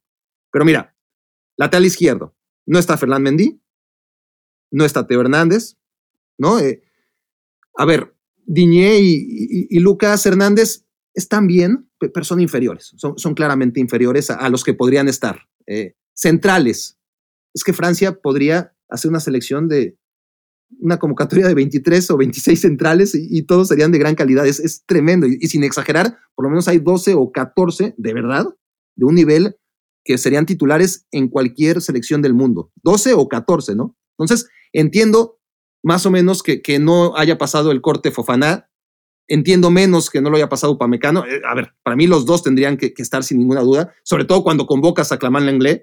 Pero bueno, en, medio campo después, ¿no? Eh, está Canté, que, por sí mismo se basta, pero tampoco siento que Tolizó o Sissoko, o hasta el mismo Pogba, sean ultra dominantes. Eh, Pogba, a ver si, si le toca, ¿no? Para mí, Pogba es un jugador cuando juega con Francia y otro jugador cuando juega con el United, ¿no? O sea, con Francia me parece que sí es un jugador dominante. No me preguntes por qué. También Pogba es un tipo raro. Un poquito como Griezmann.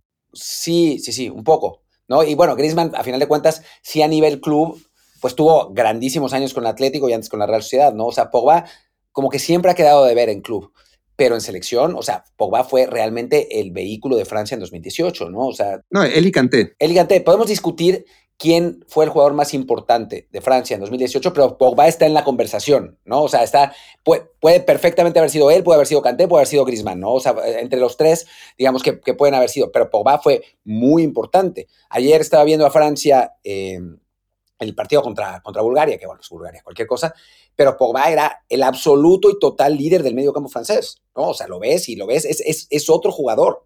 Entonces, para mí, sí es, es más, que, más que válido eh, dentro de eso y, lo, lo, podemos considerar élite por sus participaciones con la selección francesa. sus, participaciones con el United son, hijo, no sé, o sea, son de, un güey que es muy bueno, pero que no le parece interesar muchísimo. estoy de acuerdo, ¿no? O sea, Kanté es indebatible, lo de Pogba tiene ese matiz, que es correcto. Tolisso y Sissoko pues eh, creo que son mejorables. no, es que anden cojos, ¿eh? ¿eh? y además son complementarios, ¿no? Porque Tolizó, eh, aunque no sea titular, siempre te va a ingresar de cambio y, te va a jugar cerca del área rival. Y si Socó te va a hacer lo que no cubra, si es que por alguna razón rara no te cubre Canté, te lo va a cubrir Sissoko, ¿no? Entonces, entiendo que no todas pueden ser figuras tampoco. Pero, hay otro punto débil que es muy flojo para estos estándares, que es el lateral derecho, ¿no? o sea, Pavar tuvo una temporada muy, muy floja en el Bayern el suplente Pavar es un jugador muy mediano como Dubois. Entonces, a lo que voy, Martínez, que Francia sí tiene sus, sus pequeños peros. Pero necesitas realmente un lateral derecho de élite. O sea, es quizás la posición menos importante del fútbol. Depende de tu sistema, claro. Sí. O sea, para, para, Bélgica es importantísimo. Para Alemania, del que ya hablaremos, es muy importante también. Y si este se llama Joshua Kimmich, ni hablar, pero ya hablaremos de eso.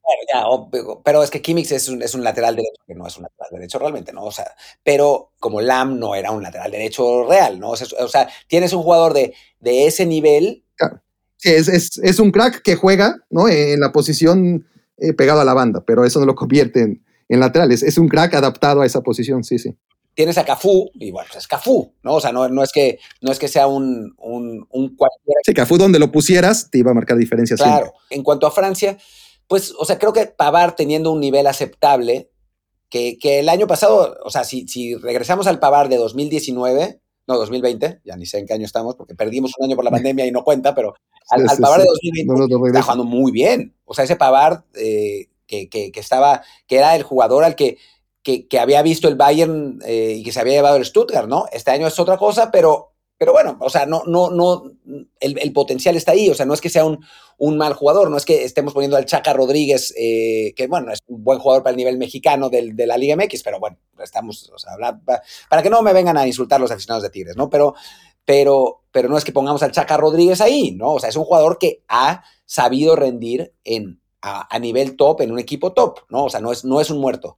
Em, entonces, creo que, o sea, creo que sí es verdad que, hay, hay algunos, eh, algunos bemoles, pero después tienes a jugadores que están tan por encima de la media, o sea, desde, o sea, los tres de arriba, sin ir más lejos, que más que equilibran, ¿no? No tener al jugador top en, en una posición específica. Más me preocupa para Francia que, o sea, el Barán de 2018 no existe más, ¿no? O sea, eso, sí creo que, es, que es un punto, ¿no? Y no sé por qué no lleva Upamecano, o sea, no, no sé cuál es la, la lógica detrás, si lo van a usar en los Juegos Olímpicos o qué. Obviamente Koundé, pues es, es, que eso es lo que decías, hay 800, 800 centrales en Francia, ¿no? Que, que aunque Barán y Umtiti sean la sombra de lo que fueron en 2018, de pronto te aparecen otros siete ahí, ¿no? Sí, a, mí hay uno que me encanta, que, te encargo si no lo has visto, que es la Croa del Wolfsburg, es tremendo. Y, bueno, Fofana que consagrado en el Leicester y, y consagrado en el Sevilla y, y al final lo, más probable es que no, que, no jueguen, ¿no? Que, que Deschamps apueste por los de siempre y es algo que, que ha ocurrido mucho con las elecciones, ¿no? En, en tiempos recientes, que, te casas con el pasado más que con el presente y, y acabas pagando. Pero bueno, para mí Francia era favorito en el Mundial de Rusia, em, siempre por detrás de Brasil, tratando de, porque ahora, claro, lo ves en retrospectiva y dices, ¿cómo, Barack? Pero en ese momento yo pensaba, favoritos Brasil, Alemania y España. Sentía así que Alemania se iba a caer, pero no tan rápido, o sea, ¿quién iba a pensar que, en la fase de grupos? Pero, sí sentía que Alemania se iba a caer, pero, pero tenía que llegar como favorito, ¿no? Era eh, imposible no considerarlo como tal.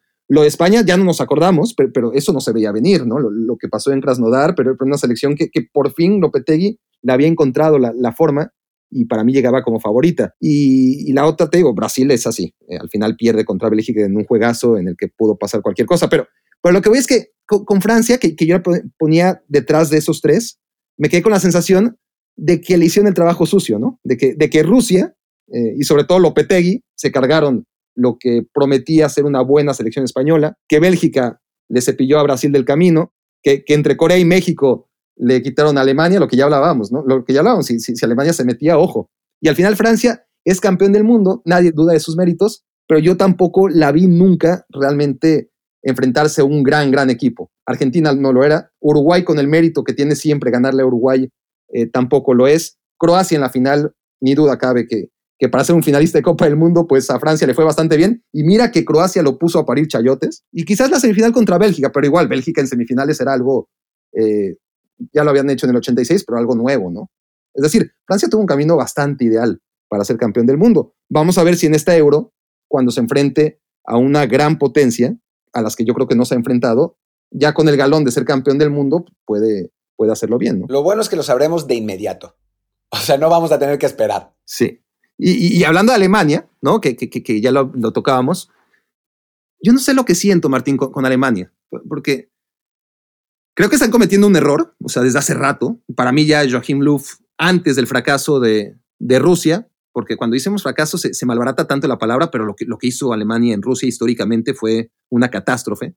Eh, antes del Mundial yo creí que ya Joachim Löw era, no era conveniente que siguiera, pero bueno, eh, se tienen que dar ese tipo de resultados, pero cuando no se dan y luego una selección que ahora mismo es de medio pelo, como España, te mete seis goles y, no pasa nada y, te mantienes con él. Siento que, Alemania está pasando lo mismo que, a la España de Vicente del Bosque, ¿no? Por, aferrarse al pasado, no, está regenerando, eh, se queda atorada en sus ideas. Luff lo vemos, ¿no? Este, le da vueltas a la línea de cuatro, no le gusta, entonces vuelve a la línea de tres y después a los dos partidos otra vez línea de cuatro y cuando deja de funcionar tres centrales otra vez y así lleva años, ciclos, ¿no? Y, después el ridículo en el Mundial tampoco es que nos dé demasiadas eh, señas en los últimos tres años de que ha mejorado el, el equipo.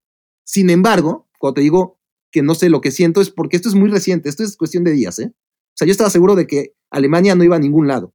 Y ahora me imagino, claro, porque ya se acerca la Eurocopa, lo que tú dices, ¿no? Estamos muy, tenemos muchas dudas y muy rápido las vamos a contestar. Pero, pero ahora veo a Alemania, ya que ya veo el eh, inminente la Euro, me imagino a Gossens, que está hecho una fiera. O sea, Gossens está hecho una fiera en la banda izquierda. A, Kimmich por la derecha, eh, si es que insiste en esa idea contra Letonia, Joachim Löw, porque en medio campo, a ver, Kimmich es el mejor.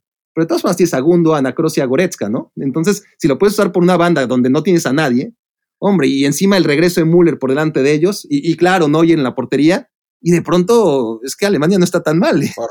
Rudiger, que es como otro jugador. O sea, no sé qué pasó con Rudiger, nos lo cambiaron. El milagro de Tuchel, sí. A, su hermano Alfonso Rudiger, ¿no?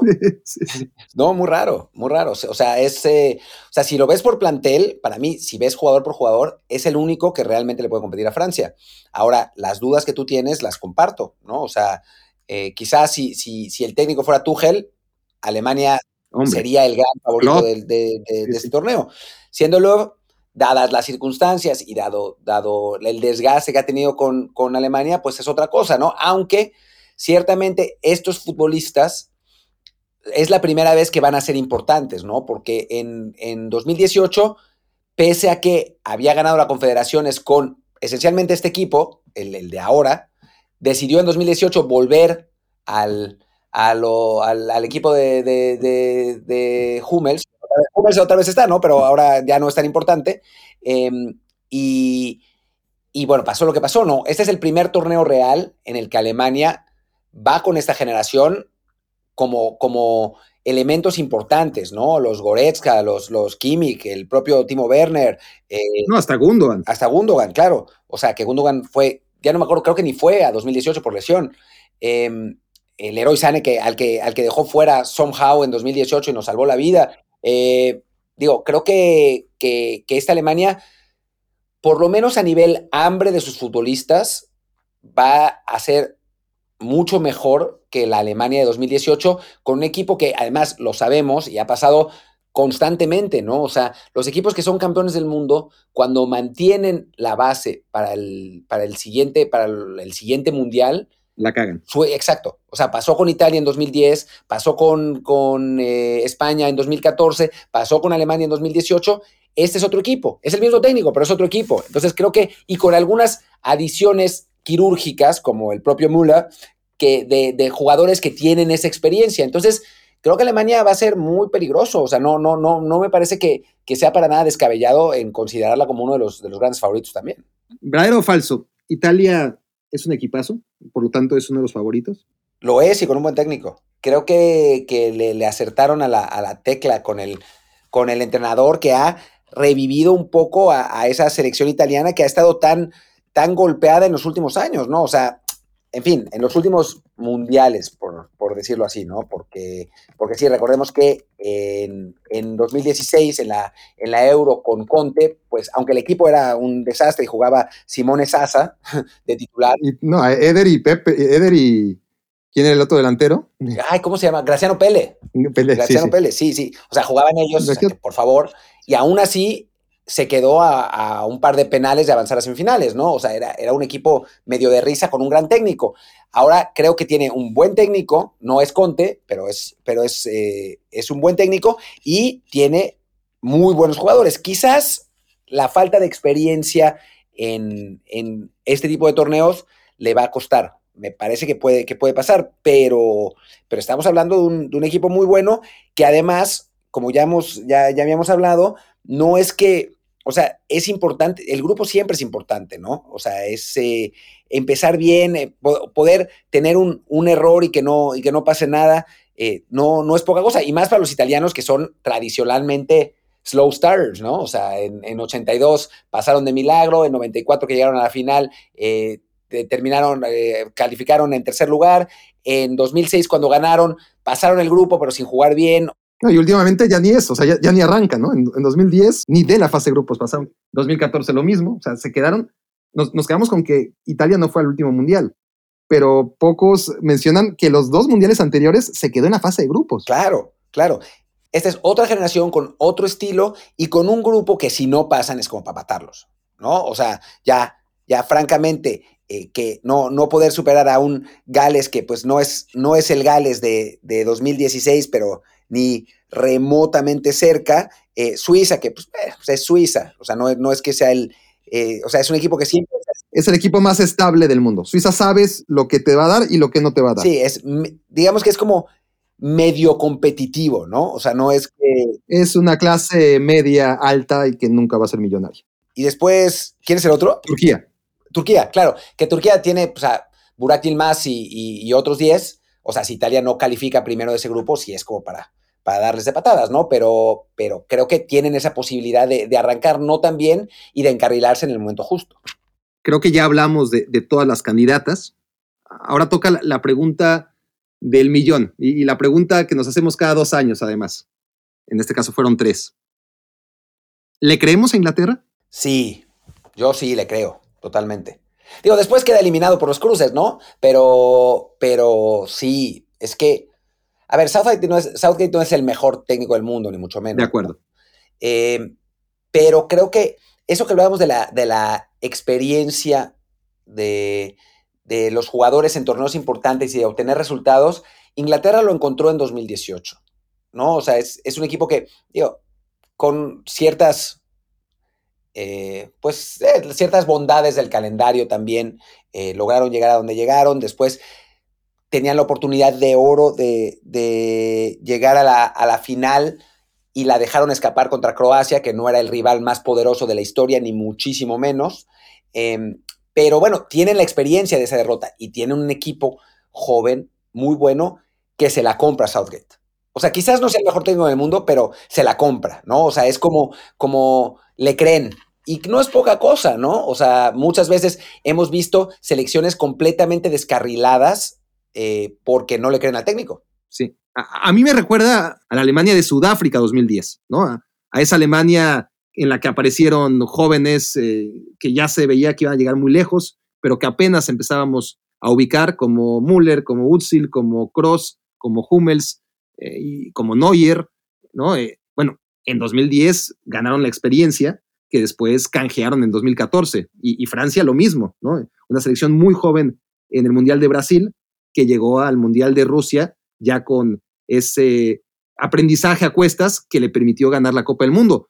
Entonces, yo sí me arriesgué, porque es un riesgo tremendo apostar por una selección inglesa que, a ver, es que Inglaterra no es que solamente ganó ese Mundial polémico en el 66, es que no ha hecho nada más. O sea, no se ha metido a una final. Se han jugado 20 mundiales, bueno, 21, ¿no? Pero, pero 20 aparte de, de Inglaterra 66. Se han jugado 15 Eurocopas e Inglaterra ha estado en cero finales, ¿no? No, bueno, y sus recuerdos más emocionantes son dos semifinales, ¿no? La de, la de Italia 90 y la de Inglaterra 96, ¿no? Exacto. Y bueno, ahora, la, reciente, tres semifinales. Creo que están como para dar el, el, paso, ¿no? O sea, creo que tiene un equipo que además, a diferencia de otras selecciones inglesas, sus principales referentes han estado también en lo más alto a nivel clubes, ¿no? O sea, a final de cuentas, muchos de estos jugadores son em, ganadores de la, de, la Champions o finalistas de la Champions en los últimos años, son, vienen del Liverpool, vienen del Manchester City, vienen del Chelsea. Eh, creo que, es, una, una, selección que antes, obviamente, estos equipos también, el City no, pero el Chelsea, el United y el Liverpool llegaban a finales europeas, pero fuera de Gerard y Lampard o Beckham, sus referentes eran todos extranjeros, ¿no? Ahora hay muchos ingleses, ¿no? Y la nueva generación de ingleses, eh, pues entre, entre los, los Mounts y los, los, eh, los Foden, son, son jugadores que, que, sí son importantes en sus clubes. Entonces, creo que no sé si es si los referentes son demasiado jóvenes aún, digo, obviamente Kane no, pero los otros sí, eh, pero, pero sí veo a una selección con más madurez. Vamos, hasta el Tottenham llegó a una final de Champions, ¿no? O sea, no, no es que antes no, no veíamos a, una Inglaterra eh, con ese peso en clubes también, con jugadores que son referenciales en sus clubes, ¿no? Eran como los, los segundos violines de jugadores más importantes que venían de otro lado.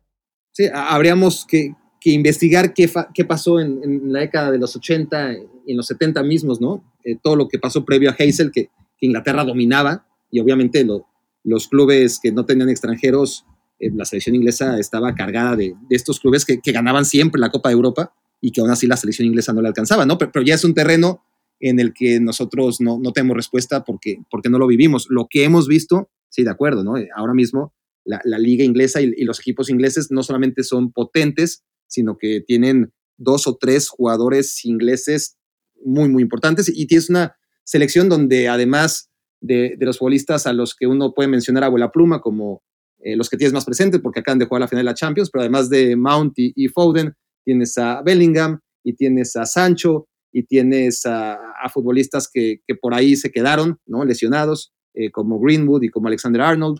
Pero sí, es una selección joven, es una selección con mucho talento en todas las líneas, salvo en la portería. La, portería es un desastre con Inglaterra y, y, creo que lo será siempre.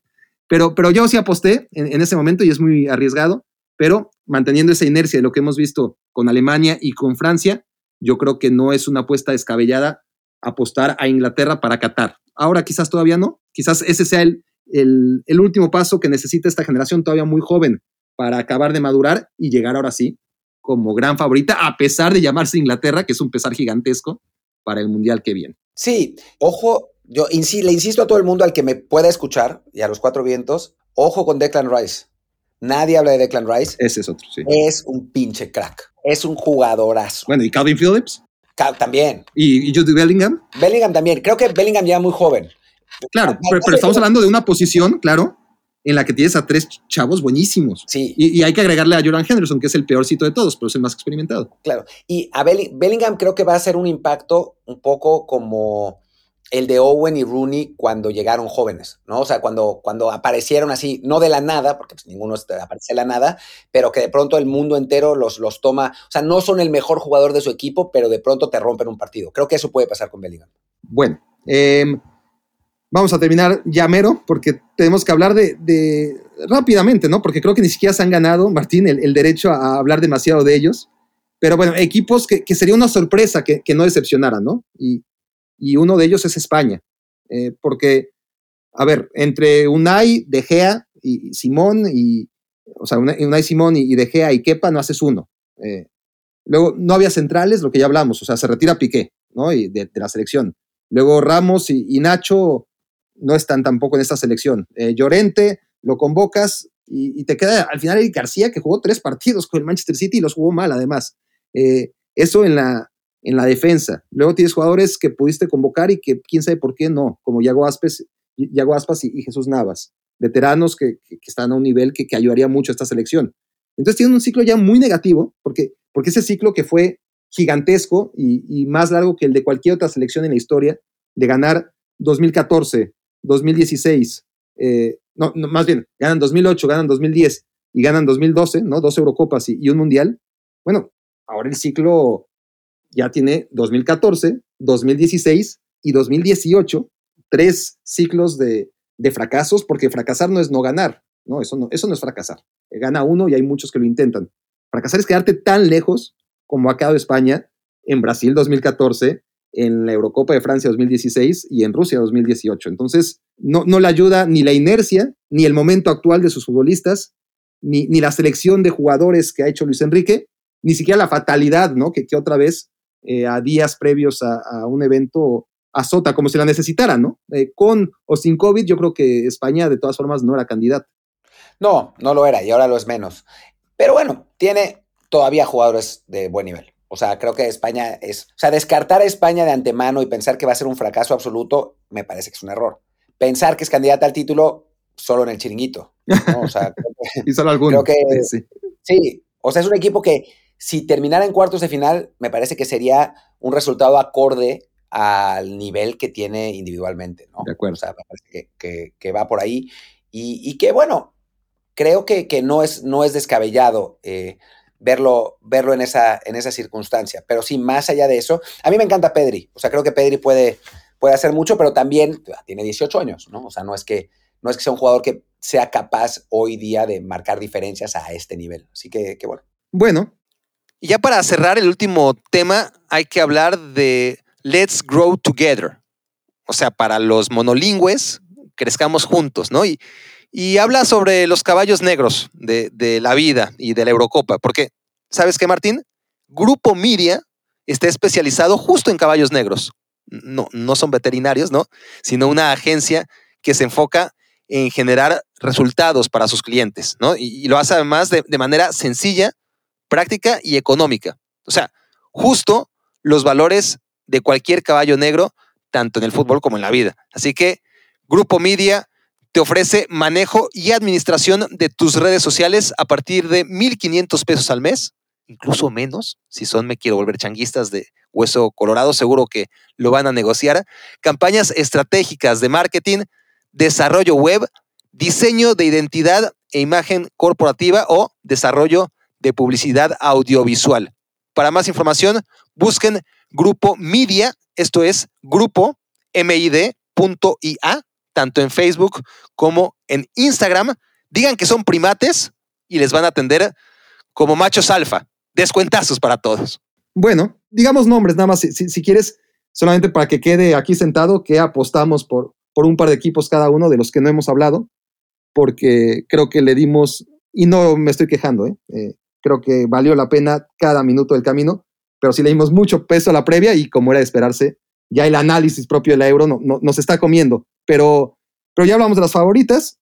Eh, ahora hablemos, o por lo menos citemos, aquellos equipos que puedan sorprender. ¿Cuáles serían los dos por los que tú apuntarías? Digo, yo te voy a dar tres. Me gustan los dos del grupo B que están detrás de Bélgica. Dinamarca por calidad y Rusia porque creo que van a los van a dopar al, al máximo nivel para, que, para que rindan. Entonces creo que, creo que los dos pueden, pueden sorprender dentro de lo que, dentro de lo que cabe.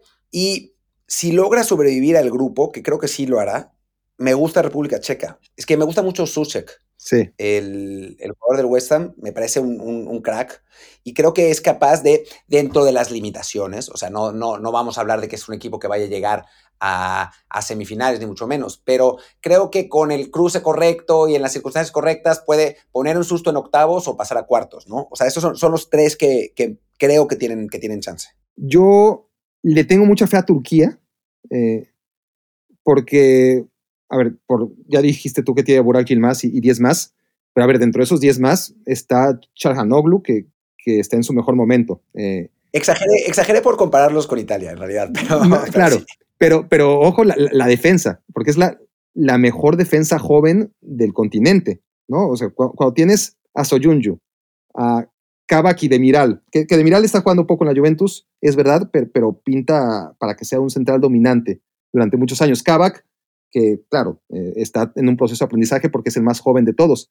Pero tienes esos tres centrales por más jóvenes que sean, de una calidad inmensa. Tienes a Chelik, eh, campeón y además figura en, el Lille, eh, que logró sorprender a todo el mundo. A un portero como Shakir, que, es bastante bueno.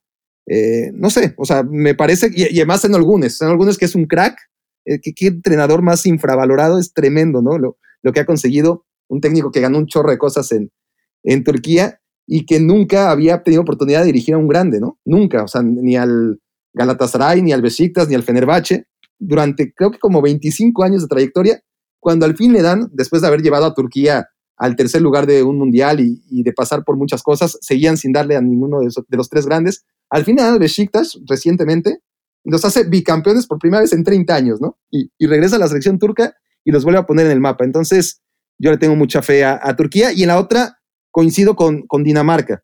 ¿Por qué? Por lo mismo, porque me parece muy sólida defensivamente, pero con experiencia, a, difer a diferencia de Turquía. Turquía es un volado al aire, ¿no? ¿no? No sabes que pueda salir. Igual y pierde los tres partidos, igual y se mete en semifinales. No sabemos.